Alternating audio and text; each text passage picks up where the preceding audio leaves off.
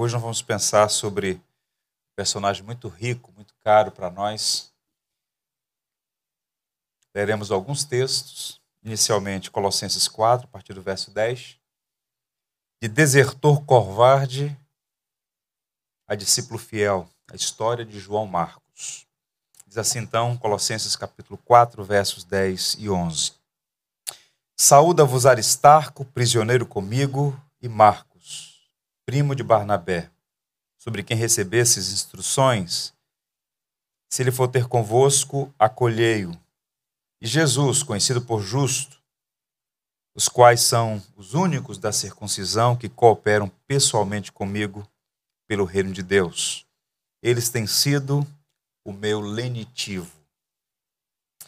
No dia 13 de janeiro de 2012, um navio cruzeiro italiano chamado Costa Concórdia. Colidiu com Recife, na costa da Itália. Abriu-se um buraco no casco daquela embarcação, um buraco de 50 metros. E o navio começou a receber água e tombou a este bordo, à direita. As pessoas lá dentro, era um expressivo número de pessoas, começaram a ficar desesperadas e a entrar em pânico, buscando botes salva-vidas. Resultado: 36 pessoas morreram, o que é um número impressionante. Poderia ser maior, porque estavam presentes 4.229 pessoas naquela embarcação. E a história ganhou mais visibilidade né, por conta da atitude do capitão, seu nome Francesco Schettino. E as investigações preliminares indicaram, e depois o laudo técnico confirmou, que a causa primária do acidente foi o desvio intencional da rota. Ele, de modo irresponsável, levou a embarcação muito próxima à praia. Infelizmente, por covardia do capitão, ele abandonou o barco enquanto havia pessoas a bordo. Isso foi muito ruim.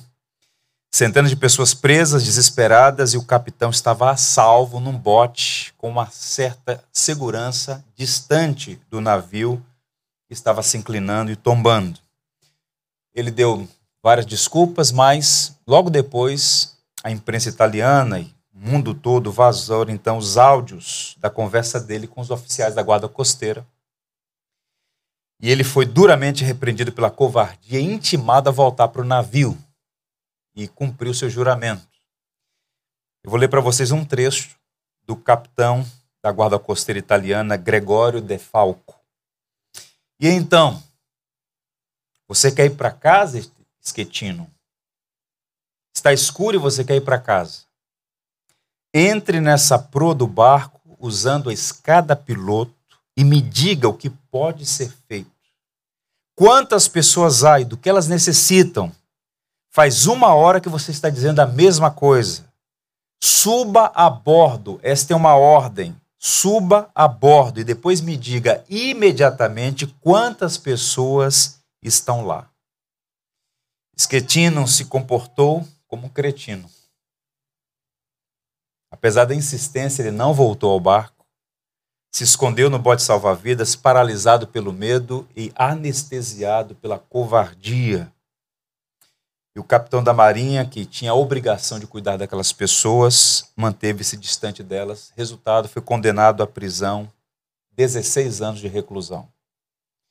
Meus irmãos, covardia e heroísmo são autoexcludentes. Onde uma está, a outra não pode estar presente. São, repito, autoexcludentes, não podem coexistir.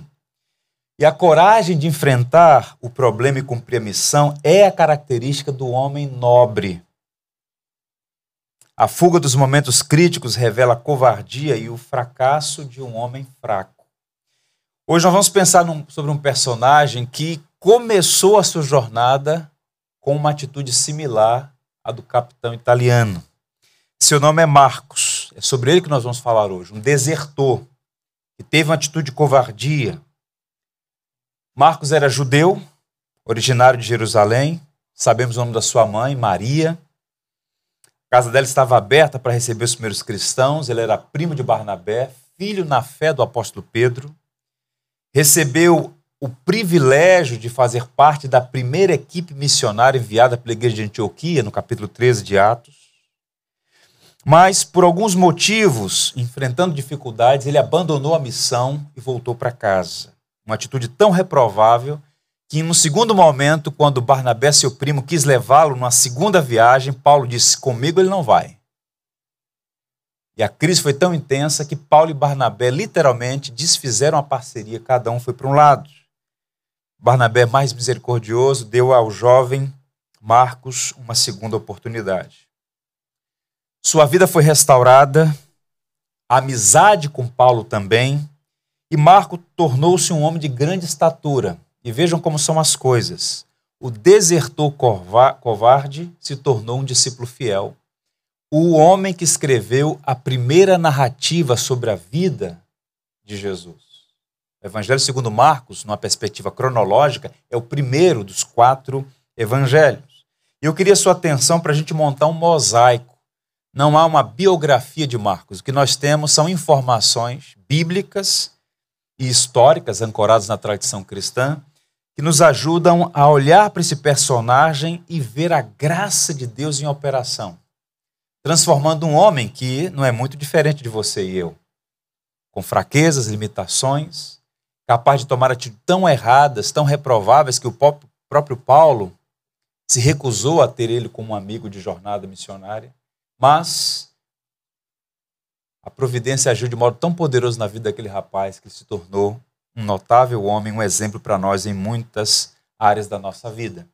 Vamos pensar então sobre esse homem chamado João Marcos. Primeiro, Marcos pertencia a uma família nobre, rica, fundadora da igreja cristã em Jerusalém. A primeira vez que ele é mencionado na Bíblia é em Atos capítulo 12. Por volta aí do ano 45, o que é que está acontecendo? Herodes acende a fogueira da perseguição. Herodes da família herodiana. Herodes não é um nome, é um título. Não é? Um parente dele já tinha mandado matar João Batista, Herodes Antipas. Esse aqui é Herodes Agripa I. Ele mandou matar o apóstolo Tiago, irmão de João, prendeu Pedro e estava fazendo tudo isso com um movimento político para agradar a elite religiosa judaica. Pois bem, Pedro então está preso, aguardando a sentença de morte momento oportuno. Mas quem governa não é Herodes, quem governa não é Nero, quem governa é Deus. E Deus aprove a ele libertar Pedro da prisão, de uma forma, de uma forma miraculosa. Um anjo do Senhor libertou o apóstolo Pedro. Havia uma escolta naquela prisão, soldados estavam vigiando, Pedro estava dormindo entre dois soldados e de lá foi liberto. Pedro disse que parecia que estava numa visão, num sonho. Quando estava lá de fora da prisão, ele disse: Não é um sonho, aconteceu. E Pedro então vai direto para casa de Maria, mãe de Marcos. Lá a igreja estava orando, intercedendo. E nós sabemos dessa narrativa à luz de Atos capítulo 12. O texto vai dizer assim: Resolveu ir à casa de Maria, mãe de João, cognominado Marcos, onde muitas pessoas estavam congregadas e oravam. Repito, essa é a primeira vez que ele é citado nas Escrituras. Mas o propósito aqui, nesse momento, Atos 12, verso 12, é apenas distinguir a mãe dele das demais Marias. Havia Maria, mãe de Jesus, havia Maria Madalena, havia Maria, mãe de Tiago e de João, mas aí o, o, Lucas, o narrador, diz assim: é a Maria, mãe de João, cognominado Marcos, o apelidado Marcos. Pois bem, e aqui dá para, nesse verso, perceber mais algumas coisas sobre ele. Vejamos, ele pertencia a uma família próspera. A casa era ampla o suficiente para receber um expressivo número de pessoas. Não era o padrão. As casas eram simples, pequenas, vi de regra um, dois cômodos, três no máximo. E essa casa é grande o suficiente para receber uma expressiva quantidade de pessoas. Pois bem, é uma casa que tem servos. Uma delas é citada nominalmente. Quando Pedro bate a porta, quem vai abrir? Rode, uma criada. Portanto, é uma casa ampla e que tem criados. Portanto, família, ao que tudo indica, abastada, próspera, rica. Uma segunda informação: Marcos foi educado por uma mãe cristã, piedosa. Ela usava o seu lar para abrigar cristãos em uma época em que isso podia ter implicações seríssimas. confisco de bens, prisão e até morte. Nesse momento, o cristianismo não é ainda uma religião marginal para o império, mas é uma religião marginal para a religião oficial em Jerusalém, o judaísmo. Tiago tinha sido assassinado, Pedro estava preso. E essa mulher continua recebendo cristãos. Por que motivo?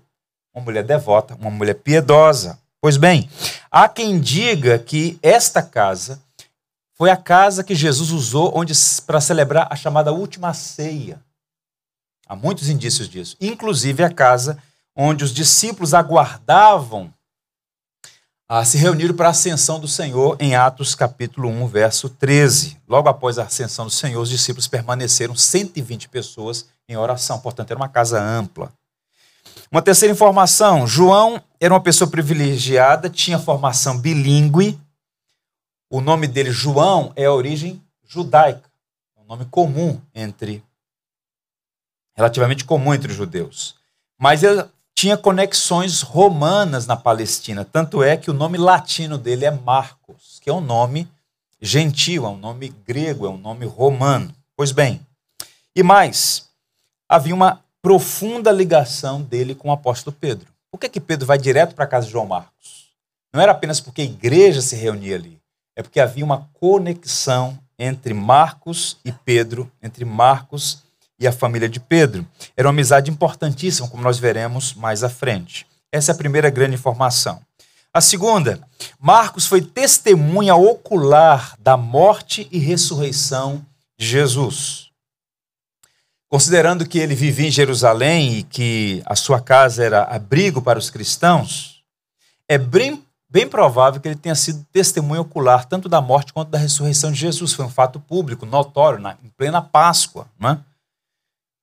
E a maioria dos estudiosos aponta que Marcos era o jovem que se vestiu de um lençol para ver Jesus naquele momento é, bem delicado, quando Jesus sai do cenáculo, provavelmente na própria casa de João Marcos, e vai para o Getsemane, onde é ali preso.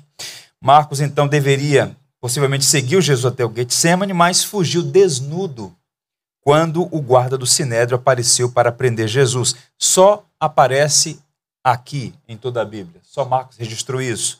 Marcos 14, versos 51 e 52. Seguia um jovem coberto unicamente com um lençol e lançaram-lhe a mão, mas ele, largando o lençol, fugiu desnudo. Esse incidente só aparece no Evangelho segundo Marcos embora Mateus e Lucas tivessem acesso ao livro de Marcos, né, eles dependeram em parte do livro de Marcos para escrever suas narrativas, eles optam por não incluir. Apenas Marcos faz isso, ele apresenta esse episódio. E se a última ceia foi realizada na casa de João Marcos, né, em algum momento, eu suponho, como muitos ah, acreditam, que ele se levanta então, ainda sonolento, é informado que Jesus saiu com seus discípulos, é alta madrugada, e ele então se veste com um lençol e segue para o Getsemane. E lá ele é identificado, os guardas tentam prendê-lo, ele sai afoito, com medo, e sai desnudo e deixa o lençol de linho. Bem, não era qualquer pessoa que podia ter um lençol de linho. Nós estamos falando aqui de uma peça importada do Egito, mais uma vez indicando que era uma família nobre. Agora tente imaginar aqui uma coisa interessante. Marcos registrou isso para destacar a vergonha não apenas do jovem, mas a vergonha dos discípulos, pois todos eles abandonaram o Senhor. Tente imaginar o impacto desses eventos na vida de um jovem, no caso aqui João Marcos. No futuro, quando ele escreveu seu evangelho, ele colocou toda a ênfase na morte de Jesus. Enquanto outros narram algumas visitas de Jesus a Jerusalém, por exemplo, veja a dinâmica do livro de Marcos. É um livro muito especial. Você tem, por exemplo, em Mateus, algumas visitas de Jesus a Jerusalém. Marcos só tem uma visita, a visita da morte. O, como nós vamos ver, o livro de Marcos ele é dividido em dois grandes blocos. No primeiro bloco, Jesus exerce o ministério na Galileia.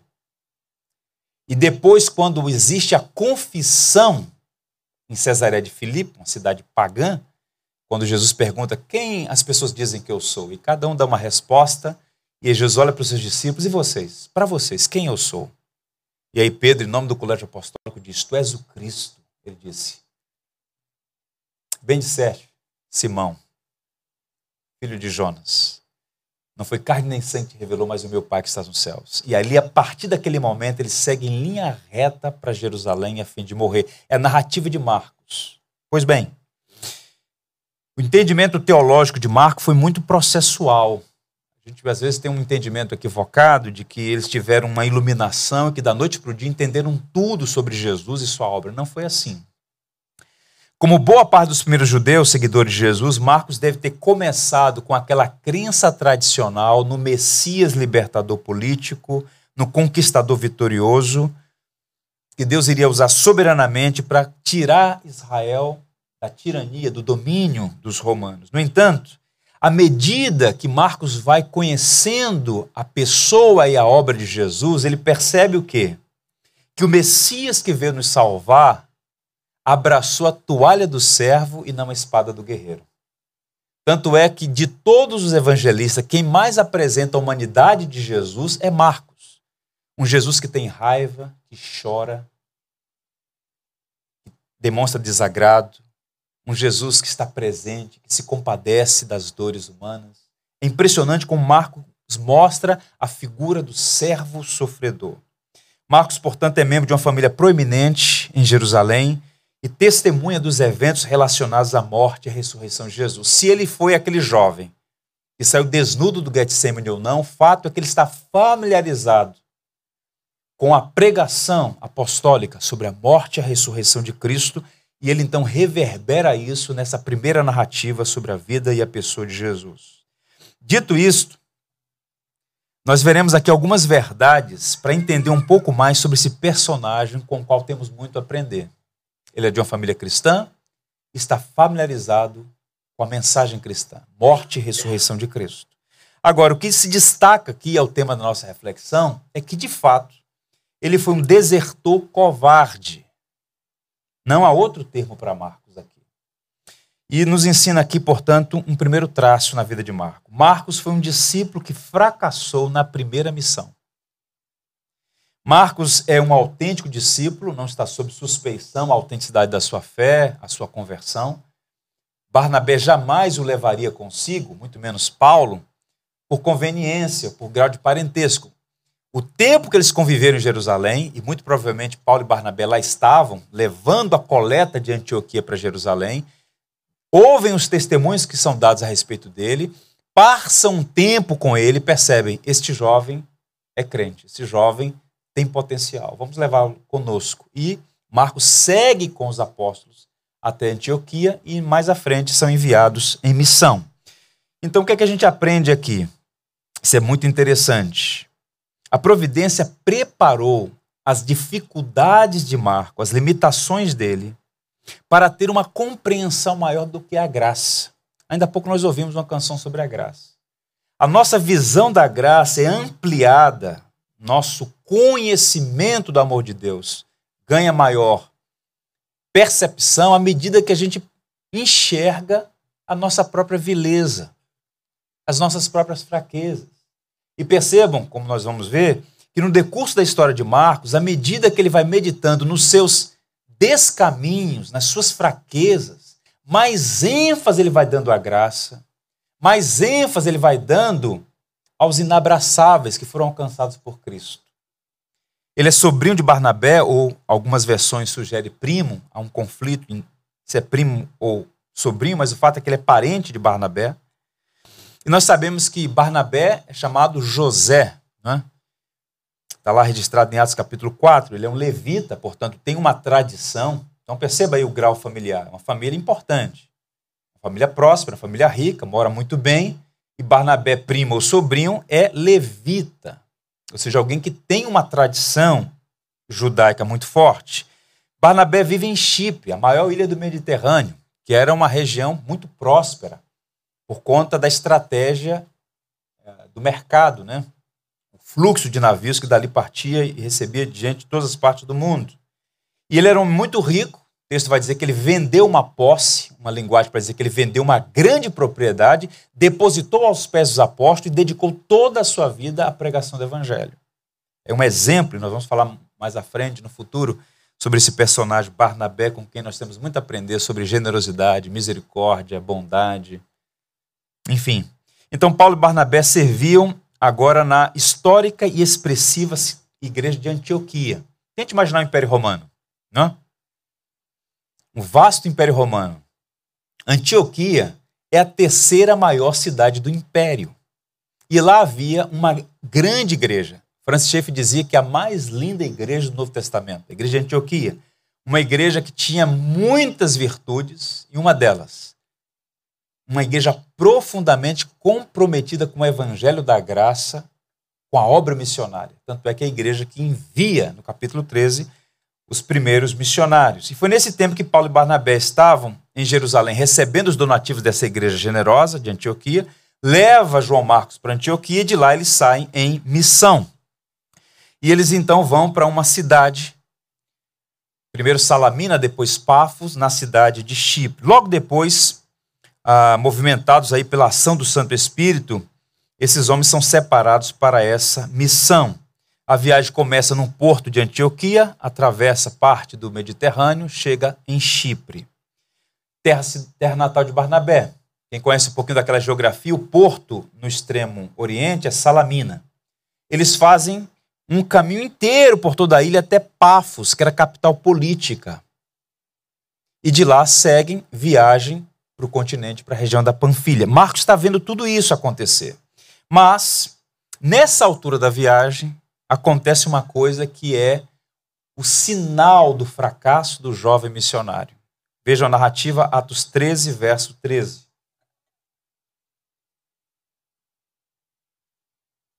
E navegando de Pafos, Paulo e seus companheiros dirigiram-se a Perge da Panfilha. João, porém, apartando-se deles, voltou para Jerusalém.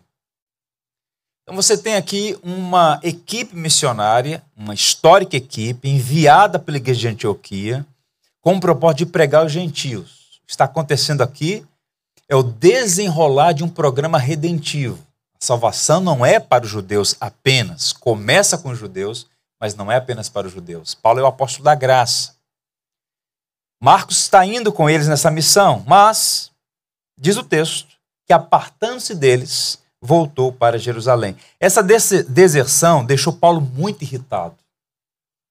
Tempos depois, quando Barnabé propôs levar Marcos, na segunda viagem, Paulo se recusou e o texto vai dizer assim no capítulo 15, verso 38: Não achava justo levarem aquele que se afastara desde a Panfilha, não os acompanhando no trabalho. O verbo afastar, em Atos 15, 38, lembra a parábola do semeador, referindo-se à semente que caiu sobre a pedra. É possível que Paulo esteja dizendo o seguinte: esse jovem não tem raízes nós nos enganamos acerca dele. Parecia ser uma coisa, mas era outra. A semente do evangelho não caiu em solo fértil, caiu sobre uma rocha. Surgiram as dificuldades, a semente não vingou. Nós não sabemos ao certo por quais motivos Marcos desistiu da viagem, mas é possível conjecturar.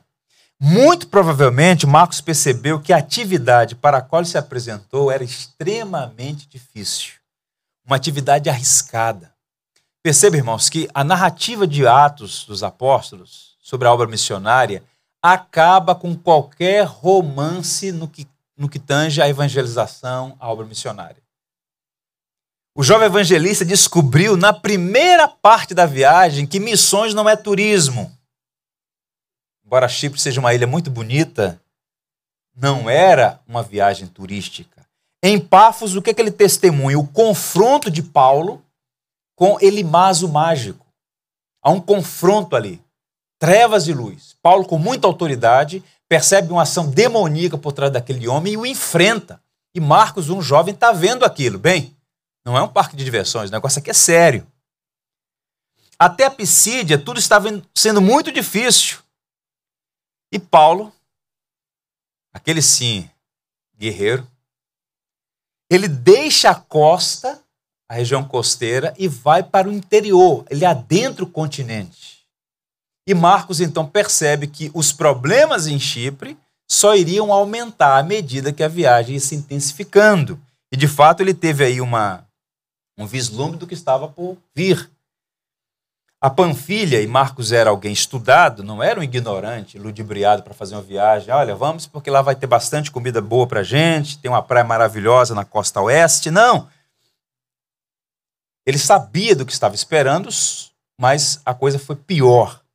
A Panfilha, por exemplo, é uma região que fica quase no mesmo nível do mar, famosa pelos casos de febre. Paulo mesmo, quando escreve a sua carta aos Gálatas, diz que ele teve uma febre terrível. Alguns sugerem que foi malária. Vocês estão pensando que malária só dá no Leblon? Bem, Paulo contraiu uma enfermidade terrível ali, uma febre em Pafos. Está registrado em Gálatas. Talvez Marco tivesse o pressentimento de que a viagem que estava apenas começando iria ficar pior ainda, como já disse aos irmãos. E nesse sentido ele estava certo. Quando ele volta para casa, Paulo dá sequência à viagem, o que, que acontece imediatamente ao apóstolo Paulo? Em Listra, Paulo é apedrejado. E o apedrejamento é tão intenso que ele foi dado como morto. As pessoas que estavam apedrejando Paulo, não, chega, já morreu. Ficou inconsciente, ensanguentado. Tenta imaginar a cena. Não é peça de ficção, é um relato. Apedrejamento, pedra na cabeça, pedra no corpo. Paulo foi deixado como morto. Marcos sabia que os problemas em Chipre só iriam aumentar à medida que a viagem fosse se desenrolando. Por conta, então, desses perigos todos, do esgotamento emocional, é alguém criado na cidade, criado na ambiência familiar e que agora está enfrentando o quê? Uma viagem extremamente arriscada e perigosa. Nesse contexto todo, Marcos então pensa que o mais adequado é voltar para casa. Ele, para mim não dá, chega, ele então deserta Alguém disse que ele era um soldado de coração fraco que fugiu do campo de batalha. Agora, uma nota de curiosidade aqui. Quem enviou Marcos para o campo missionário? A igreja. A obra missionária não é uma invenção humana. Obra missionária é um mandato de Deus à igreja. É a igreja que recebeu o mandato missionário. A igreja comissionou. A igreja de Antioquia, a mais expressiva igreja naquele tempo. E Marcos, quando faz o caminho de volta, ele vai para a igreja? Não. Ele vai para onde? Para a casa da mãe. Ele volta para casa sua mãe. Ele volta para sua zona de conforto. Alguns anos depois, Paulo e Barnabé estão planejando a segunda viagem, por volta do ano 50, passaram-se então talvez aí quatro, cinco anos. E na conversa de planejamento, Barnabé diz: Paulo, vamos levar Marcos? Aí o Paulo perde a estribeira, né? A narrativa diz assim, lá, Atos capítulo 15, vou ler para os irmãos.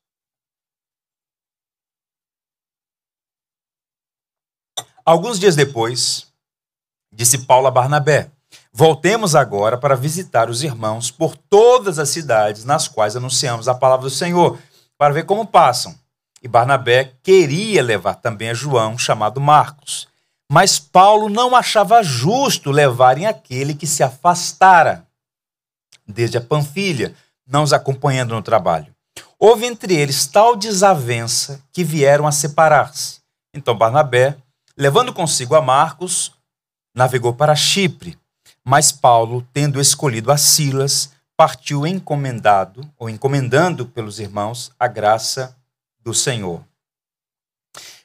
Barnabé, talvez até por conta da sua afeição familiar com Marcos, queria dar uma nova oportunidade ao rapaz e levá-lo na sua viagem. Paulo é mais objetivo, mais firme, mais duro e recusa levar o desertor. Eu acho que é imprudente, é inadequado, não é justo essa expressão que ele usa. E a situação ficou tão tensa que Paulo e Barnabé decidem: olha, vamos continuar na mesma missão, nossa missão é pregar o evangelho, agora você vai numa direção e eu vou em outra. Tanto é que Barnabé vai para Chipre, ele atravessa a parte do Mediterrâneo, e Paulo vai por terra para a região da Cilícia e faz o caminho em outra direção. Agora, uma coisa curiosa aqui ainda, né? Algumas lições preliminares que tem muito a nos ensinar. Algumas coisas que nós podemos aprender de imediato. Ouça isso com muito cuidado. Sirva a Deus com os dons que você tem. Marcos não era um pregador, mas fez parte da equipe missionária. No capítulo 3 de Atos, nós encontramos uma lista de pastores mestres. Marcos não está incluso nessa lista. Ele não era um pregador. Ao que tudo indica, estava longe disso. No entanto, no tempo que passaram juntos em Jerusalém e Antioquia, Paulo e Barnabé perceberam dons e talentos em Marcos que seriam úteis ao ministério de proclamação do evangelho e Marcos tornou-se um auxiliar. Portanto, qual é a lição primária aqui? Engana-se quem pensa que só pode servir a Deus na edificação da igreja quem prega, quem ensina, quem exerce alguma função de expressão pública. Portanto, meu irmão, disponha-se a servir a Deus com os dons que ele te deu. E você tem dons e talentos dados por Deus para a edificação da igreja. Como diz o apóstolo Pedro, servir uns aos outros, cada um conforme o dom que recebeu, como bons despenseiros da multiforme graça de Deus. Em outras palavras, encontre o seu lugar na seara. Ouça a palavra do Mestre. Trabalhe enquanto é dia, porque a noite vem quando ninguém mais poderá trabalhar. Boa parte da nossa inabilidade, da nossa indisposição, da nossa apatia é porque nós queremos ter dons que não temos. Ah, se eu tivesse tal dom, assim eu serviria. Não. Deus que é soberano e quem doa, quem dá os dons conforme lhe apraz. E os dons que ele te deu têm uma função no projeto de edificação da igreja. Aprendemos isso com Marcos. Ele não é um pregador, mas está na equipe missionária. Uma segunda lição: seja grato pelos privilégios que você tem, mas não permita que eles se tornem um laço. Marcos tinha privilégios muito especiais. Uma família próspera, rica. Tinha uma mãe piedosa, uma mãe que eu diria santa, devota a Deus. Vivia numa casa confortável, teve acesso a boa educação. Observe a habilidade como ele escreve o livro, como no futuro escrevereu, escreveu, escreveu o texto. Eu estou até falando em latim então, né? Tudo isso era uma bênção. No entanto, quando ele saiu do conforto do seu lar e encarou o mundo real, ele fracassou. Agora eu pergunto, por quê? Sai do conforto do lar e fracassa no mundo real. Eu penso que privilégios podem enfraquecer uma pessoa, tornando-a covarde diante dos desafios. É aquela pessoa que vai se acomodando com os privilégios. Saiu de casa, corre de volta para casa porque não consegue enfrentar o mundo real. Por trás de uma pessoa fraca, imatura, volátil, indecisa, existe alguém que muito provavelmente foi estragada pelos privilégios. Muitos pais, Deus tem misericórdia de nós, com a melhor das intenções, prejudicam seus filhos à medida que não aumentam as responsabilidades à proporção que eles crescem. Tem rapaz de 18 anos que não pode ir na padaria buscar um pão. Acorda já com todinho, mamão papai, mel.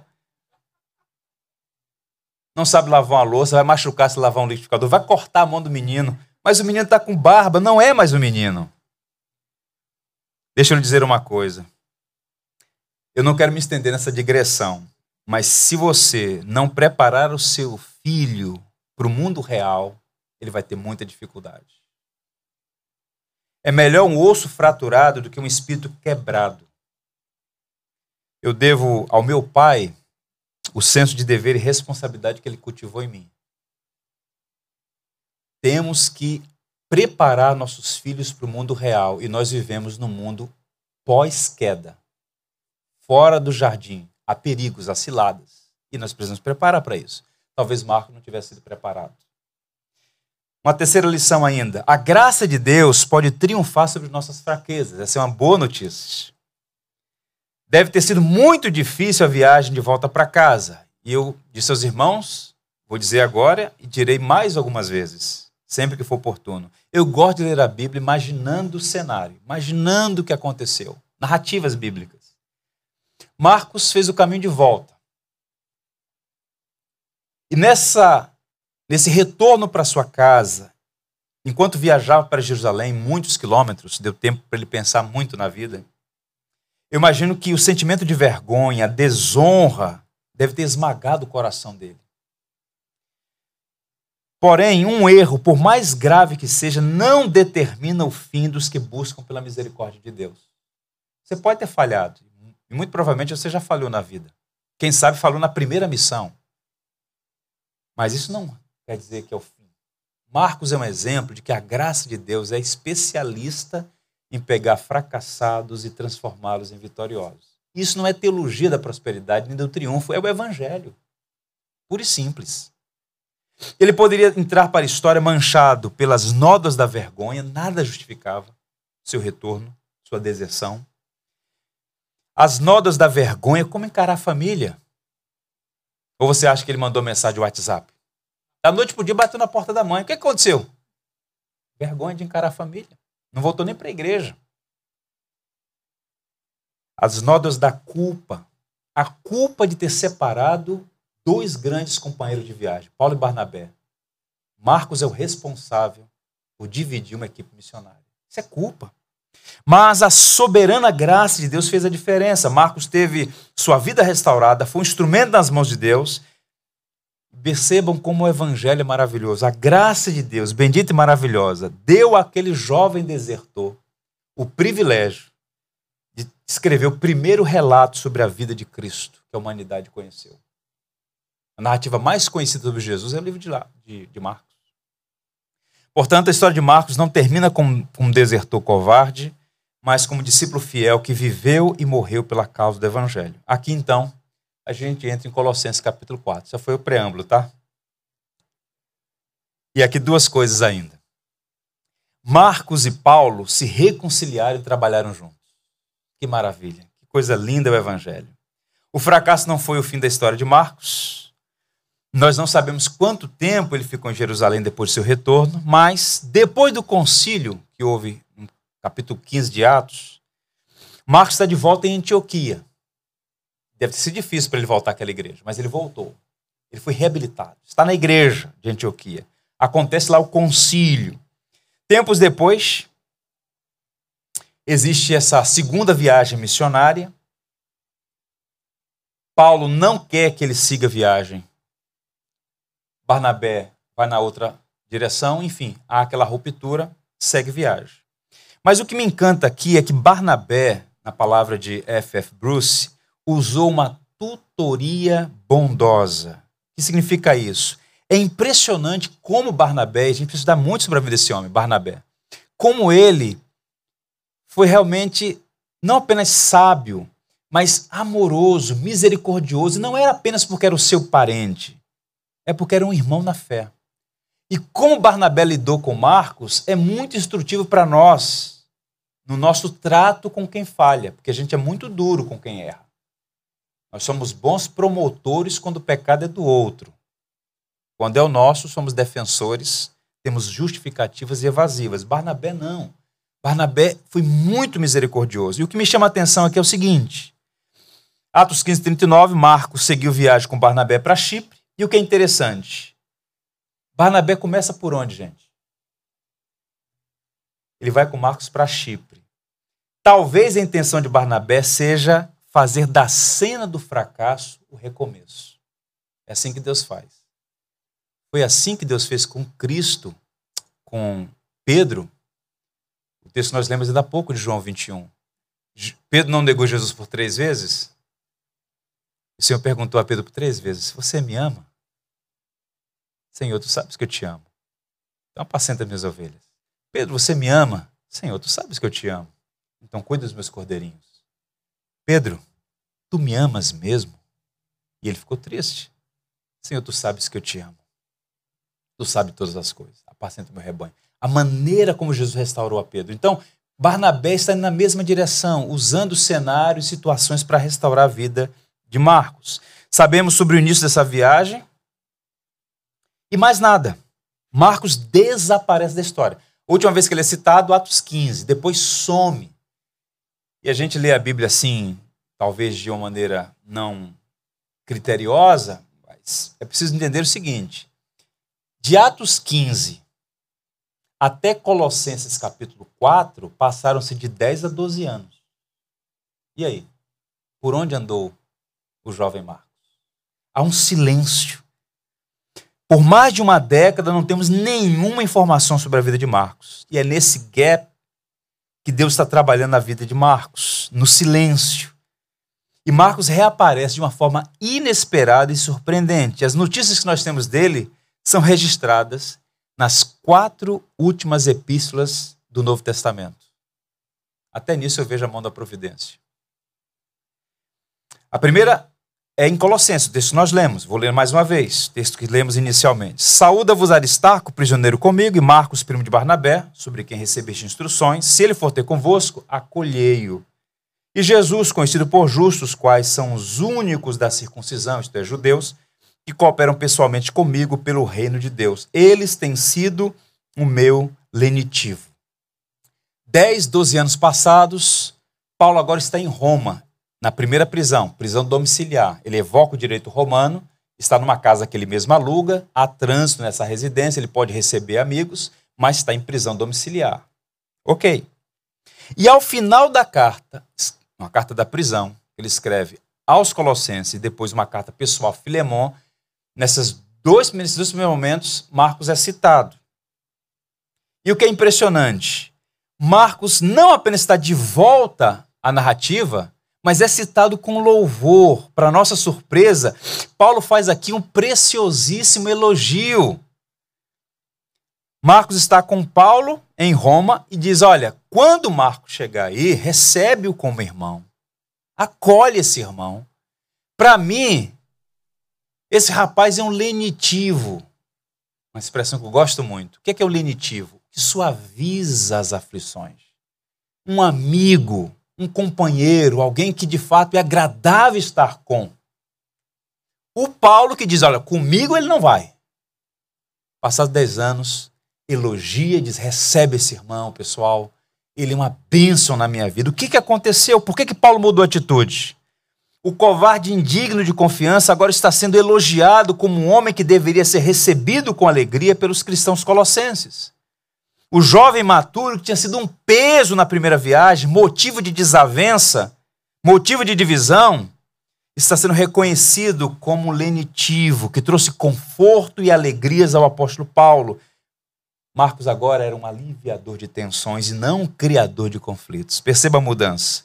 Em sua carta a Filemon, no verso 24, Paulo chama Marcos de cooperador. A palavra é sinergon. Sabe o que significa isso?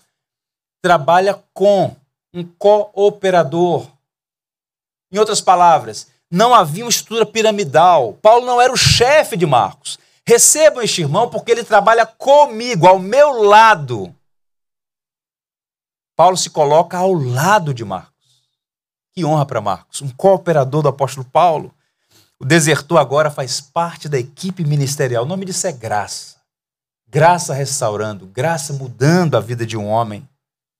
Passaram-se 12 anos. Seis anos depois, nós estamos falando de uma história que tem uns 20 anos. Eu tenho a missão de falar em 50 minutos, mas vamos lá.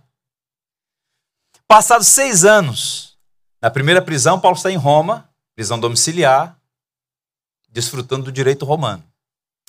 Paulo é liberto da prisão, diz a escritura que a intenção dele é ir à Espanha, há muitos indícios de que ele foi à Espanha. Mas em algum momento ele foi mais uma vez preso e sentenciado à morte. Está aguardando tão somente o momento da execução. Ele está na prisão marmetina em Roma. E ele escreve a última carta, a carta mais emocionante para mim do Novo Testamento, segunda carta de Paulo a Timóteo.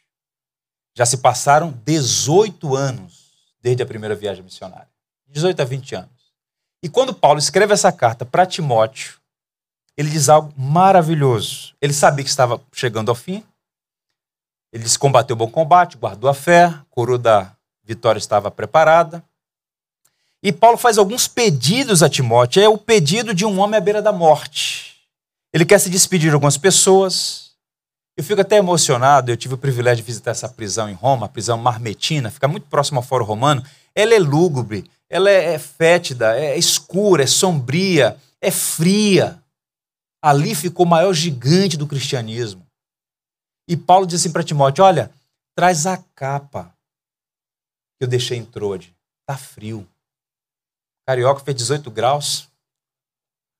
Agora tente imaginar um inverno romano, uma prisão.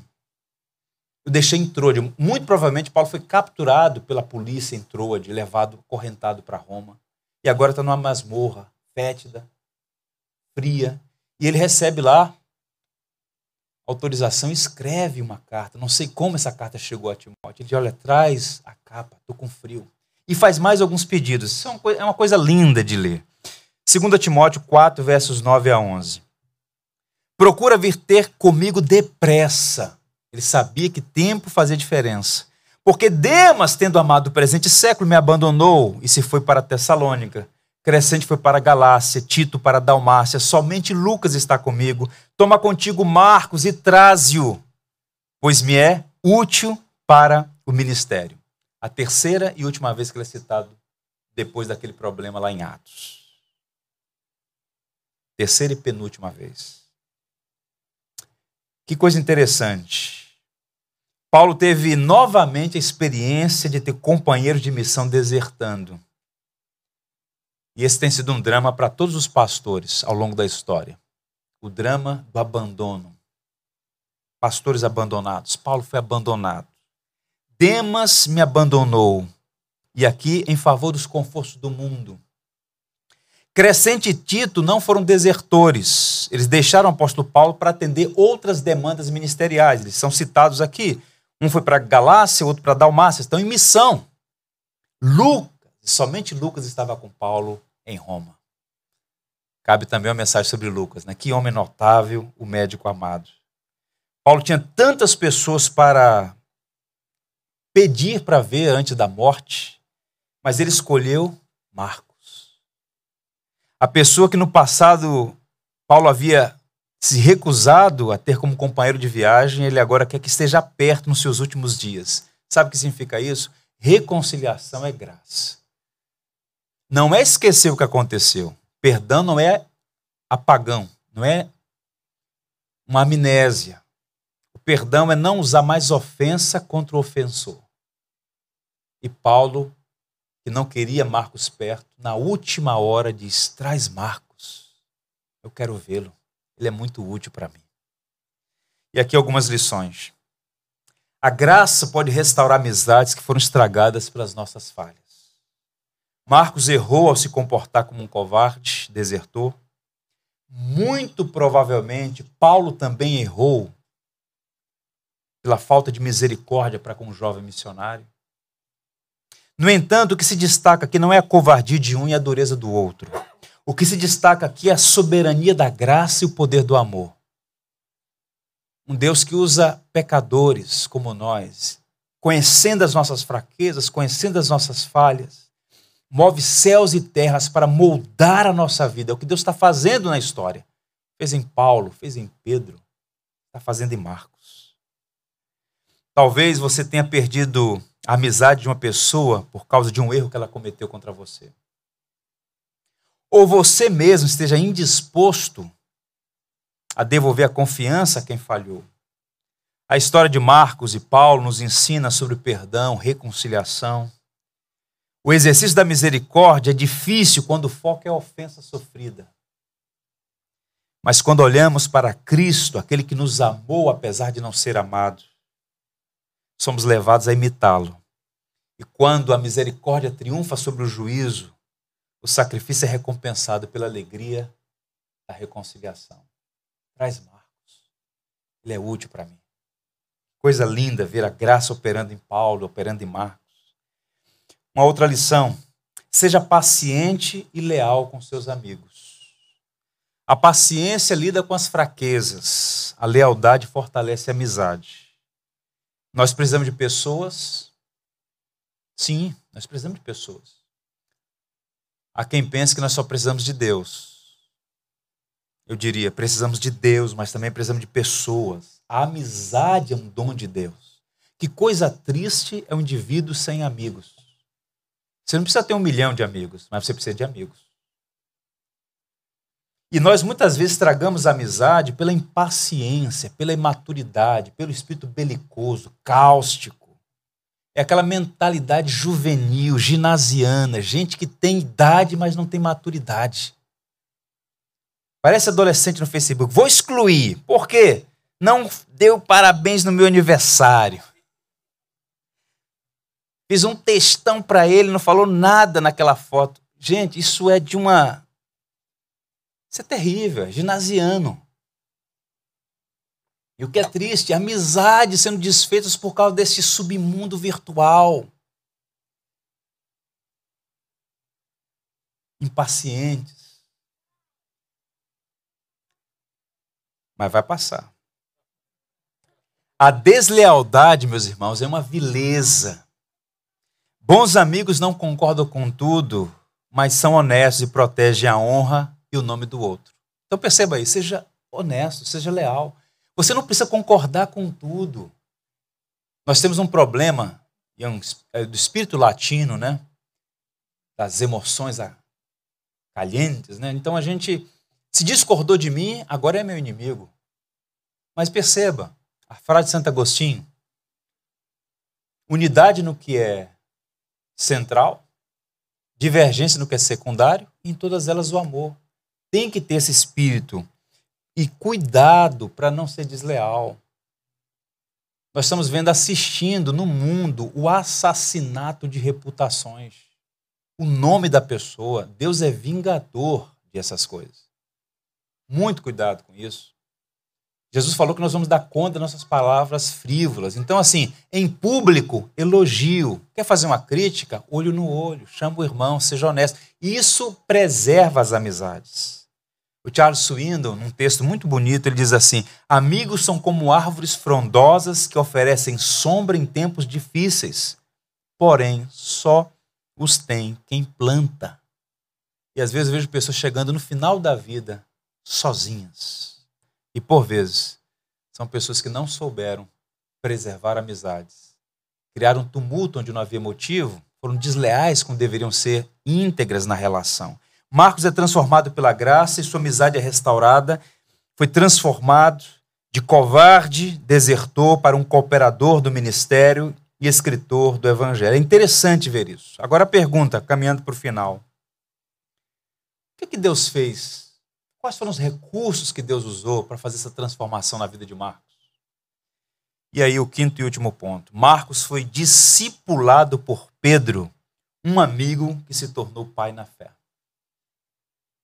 Hoje pela manhã, quando os primeiros raios do sol iluminavam um novo dia, eu fiquei pensando no talento artístico do Criador. Olhei pela janela, Morro do Corcovado, coberto pela Mata Atlântica, sob o sol, som dos pássaros. Que dia bonito, né? Apesar do dia de ontem tão frio, tão encoberto, o dia amanheceu lindo. Eu comecei a agradecer a Deus porque Ele é um artista habilidoso, criativo, um artesão que esbanja talento e beleza. E o grande artista artesão também modela a vida de homens e mulheres. Ele não apenas deu forma às montanhas, ele dá forma à nossa vida, ele modela a nossa história. É impressionante como Deus faz, como ele se movimenta para trabalhar em nossa vida. E Marcos foi abençoado pela bondade de Barnabé, pela disciplina de Paulo e pela influência de Pedro. Deus não usa apenas um instrumento, o artesão não usa apenas um instrumento. Há instrumentos em cada fase. Dureza, bondade, influência. Deus está formando o caráter de Marco, formando a visão de Marco, o ministério de Marco. E Pedro conhecia. Eu acredito que Pedro é a pessoa mais adequada para trabalhar com Marcos por algumas razões. Primeiro, porque Pedro experimentou mais do que ninguém a culpa da traição, a vergonha de ter sido um covarde e, ao mesmo tempo, recebeu a graça do perdão. Tente imaginar Marcos voltando para casa cabisbaixo, mal da vida. E eu fico pensando o encontro de Marcos com Pedro. O que, que aconteceu, Pedro? Ah, Pedro, não dá para mim não. Acabou. Acabou. Eu fiz isso e isso, acabou, acabou, acabou. E Pedro, eu quero te contar a minha história. Eu fiz pior do que você. Eu neguei três vezes, neguei sob juramento. Eu não conheço esse homem, nunca ouvi. Mas enquanto eu negava o mestre, pela greta de uma janela eu vi o olhar de Jesus. E foi aquele olhar que me amou apesar de não ser amado, que não me levou a ter o mesmo fim de Judas. Quando as mulheres estiveram no túmulo e o encontraram vazio, mandaram um recado para os discípulos. Avisem aos discípulos e a Pedro. Me citou pelo nome. Eu corri para lá. Quando eu cheguei, eu vi somente os lençóis. E o Senhor me encontrou aqui, na Galileia. Me perguntou se eu amava. Eu disse, Senhor, eu te amo, mais do que todas as coisas. Marco, não é o fim, não. Porque nós não somos abençoados porque somos bons, nós somos abençoados porque Ele nos escolheu nos amar. A graça de Deus é maior que a nossa iniquidade, Marcos. Chega aqui, vamos orar juntos. Pedro foi uma bênção na vida de Marcos. Talvez a amizade entre Pedro e Marcos foi alicerçada nessa mútua experiência de queda e restauração. Pastor, como é que você pode fazer esse tipo de leitura? A Bíblia diz isso. 1 Pedro 5,13, a última vez que Marcos é citado na Bíblia. O que é está escrito aí? Aquela que se encontra em Babilônia, também eleita, vos saúda, como igualmente meu filho Marcos. Marcos não era filho biológico de Pedro, no entanto, era o seu filho na fé. Marcos conheceu a Cristo enquanto ouvia na sua mãe a pregação de Pedro. Pedro pregando o evangelho, o jovem ouvindo a mensagem do evangelho. E depois daquele comportamento equivocado e sua vergonha por conta da deserção, volta para Jerusalém, encontra-se com Pedro, Pedro cuida dele como um pai. Essa não é uma hipótese, é uma evidência histórica fortíssima. E agora Marcos está onde? Em Roma com Pedro. E aqui a sequência dos eventos são: primeiro, o encontro com Paulo, enviando a carta aos Colossenses. Paulo é solto e viaja. Pedro chega. Marcos tem um tempo com Pedro lá, de acordo com a tradição. Pedro é morto sob a perseguição herodiana. Paulo volta. Marcos já está em outra região. E Paulo então escreve a última carta pedindo que ele volte para Roma. Há uma sequência. Quem é que está acompanhando esse rapaz? Que privilégio a graça lhe deu? Ele está sendo mentoreado pelos dois grandes apóstolos da igreja, Paulo e Pedro. Pedro, o instrumento para conversão. Paulo, instrumento para modelagem do caráter de Marcos. É uma coisa impressionante. Pedro esteve em Roma e por lá viveu pelo menos um ano, entre a primeira e a segunda prisão de Paulo. Ele foi morto, provavelmente no ano 64 ou 65. E é nesse tempo que Marcos, restaurado pelo poder da graça, pela influência da preciosa amizade com Pedro, escreve a primeira das quatro narrativas sobre a vida de Jesus. Pedro escreve em Roma. Essa expressão aí, que ele está em Babilônia. Babilônia é um nome enigmático que os cristãos conheciam para a cidade de Roma. Então, eles estão dando saudação às igrejas espalhadas em várias partes do império a partir de Roma. Pedro estava com Marcos em Roma. E é nessa ocasião que Marcos escreve o primeiro evangelho. É interessante porque na história da igreja nós temos Papias, Clemente de Alexandria, Jerônimo, Santo Agostinho, Justino Marte, uma pleia de notáveis pais da igreja dizendo: olha, o escritor do Evangelho de Marcos é Marcos, João Marcos, que na verdade fez o trabalho de um escrivão. Escreveu as memórias de Pedro. Eu queria ler para vocês um documento do segundo século, escrito pelo bispo de Alexandria, Clemente. Quando Pedro pregou publicamente a palavra em Roma e pelo Espírito proclamou o evangelho para aqueles presentes, que eram muitos, exortou Marcos como um dos seguidores por um longo período, e aquele que se lembrava do que fora falado, a fazer um registro do que fora dito. E aquele o fez, e isso distribuiu o evangelho entre aqueles que lhe pediam uma cópia. Em outras palavras, o evangelho de Marcos são as memórias de Pedro. Pedro é o escritor, Marcos é o escritor, mas ele está recebendo as informações de Pedro. Isso é impressionante. Razão pela qual nós temos vários elementos ali que só são encontrados no Evangelho segundo Marcos.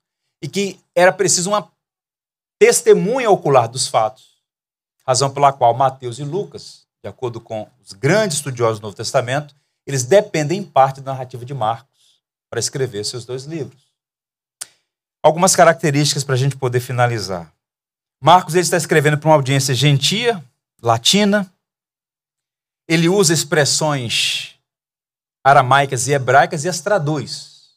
Por exemplo, quando Jesus levanta aquela menina, Talita, Kumi, Eli, Eli, lamak sabachthani. Eles usam as expressões que são aramaicas. Imediatamente ele faz o quê? Traduz. Porque o público para o qual ele está escrevendo não conhecia aramaico. Ele está fazendo, o, o, o Marcos está fazendo o que aqui? Um trabalho de tornar clara a mensagem para um público que não conhecia o mundo judeu, o mundo hebraico. Razão pela qual ele se dirige a gregos, cuja língua nativa é o latim, e ele faz esse trabalho. É tão interessante isso, que na dinâmica do livro, no estilo tão vívido, 41 vezes, e o segundo lugar é o Evangelho de Mateus com 9, 41 vezes ele usa a palavra prontamente, imediatamente, sem demora. São as traduções do texto grego, da, da palavra.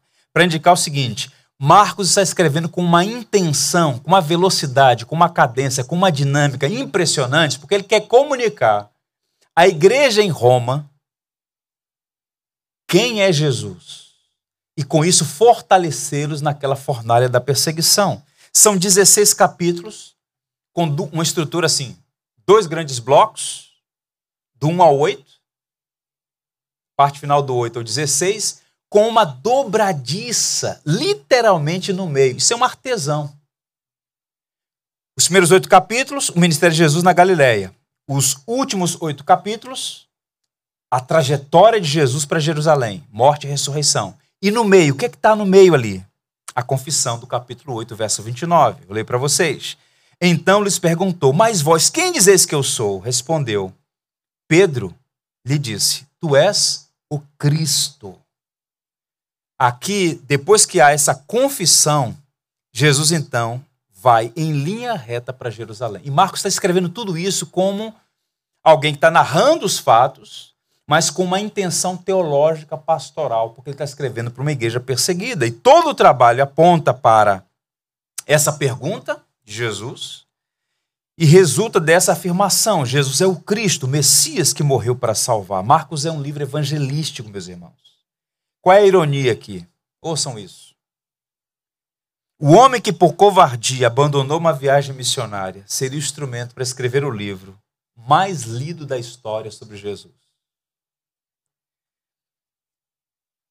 O rapaz que não era um pregador ganhou milhões de pessoas para Cristo. A vida de João Marcos, portanto, serve de grande encorajamento a nós todos. Aprendemos que as pessoas podem superar seus fracassos Somos encorajados a crer que todos os que falharam na primeira tentativa de servir a Deus podem ter uma nova chance. A graça de Deus reabilita começos, recomeços. E Marcos, de acordo com a tradição cristã, se torna o primeiro bispo de Alexandria, no Egito, planta várias igrejas e morre ali pregando o evangelho. É impressionante ou não é? É impressionante. E o Deus que operou em Marcos, operou em Paulo, operou em Pedro, continua operando em nossas vidas. Portanto, eu quero te encorajar. Se você fracassou na jornada, busque a misericórdia de Deus. Deus é especialista em pegar fracassados, dar eles uma nova chance e usá-los poderosamente para que a glória seja dele. Não é do vaso, é o tesouro nos vasos de barro. Vamos ficar em pé e antes de orar eu quero ler com vocês Marcos 1, verso 1. Veja como é que Marcos começa. Eu termino essa mensagem como Marcos começa o seu livro. Princípio do Evangelho de Jesus Cristo, Filho de Deus. Foi o Evangelho que fez a diferença na vida dele e continua fazendo ainda hoje. Senhor, nós te louvamos e te damos graças por Sua maravilhosa graça em operação ao longo de todos esses anos. Quando abrimos a Sua palavra, nós ficamos impressionados com a quantidade de homens e mulheres que, tal como nós, erraram, fracassaram, cometeram erros gravíssimos. Mas, não obstante a isso, Senhor, não foram desclassificados, Muito pelo contrário, foram perseguidos por um amor obstinado que tratou, lidou com eles e os restaurou. Marcos é um deles. Obrigado porque o Senhor não desistiu daquele rapaz, mas fez dele um instrumento que edificou um imensurável número de pessoas naquela geração e nas gerações consequentes. Ó oh Deus, eu quero te agradecer de coração por esse tempo tão precioso aqui, lendo e estudando sobre a vida de Marcos. Nos ajude, Senhor. Nos ajude a abraçar o Evangelho como nossa única esperança. Nós queremos te agradecer pela vida de Barnabé, de Paulo, de Pedro, instrumentos para modelar a vida de Marcos. Ó Senhor, usa os meios que o Senhor mesmo achar necessário para moldar a nossa vida. Usa os Paulos, os Pedros e os Barnabés da vida para nos repreender, nos encorajar, nos incentivar. Abençoa esta igreja, que ela possa continuar sendo um arauto da graça, a graça que transformou Marcos em um escritor do Evangelho para a tua glória e para a nossa alegria. Por Jesus. Amém. Por tudo que tens feito, por tudo que vais fazer, por tuas promessas e tudo que és, quero te agradecer com todo o meu ser. agradeço,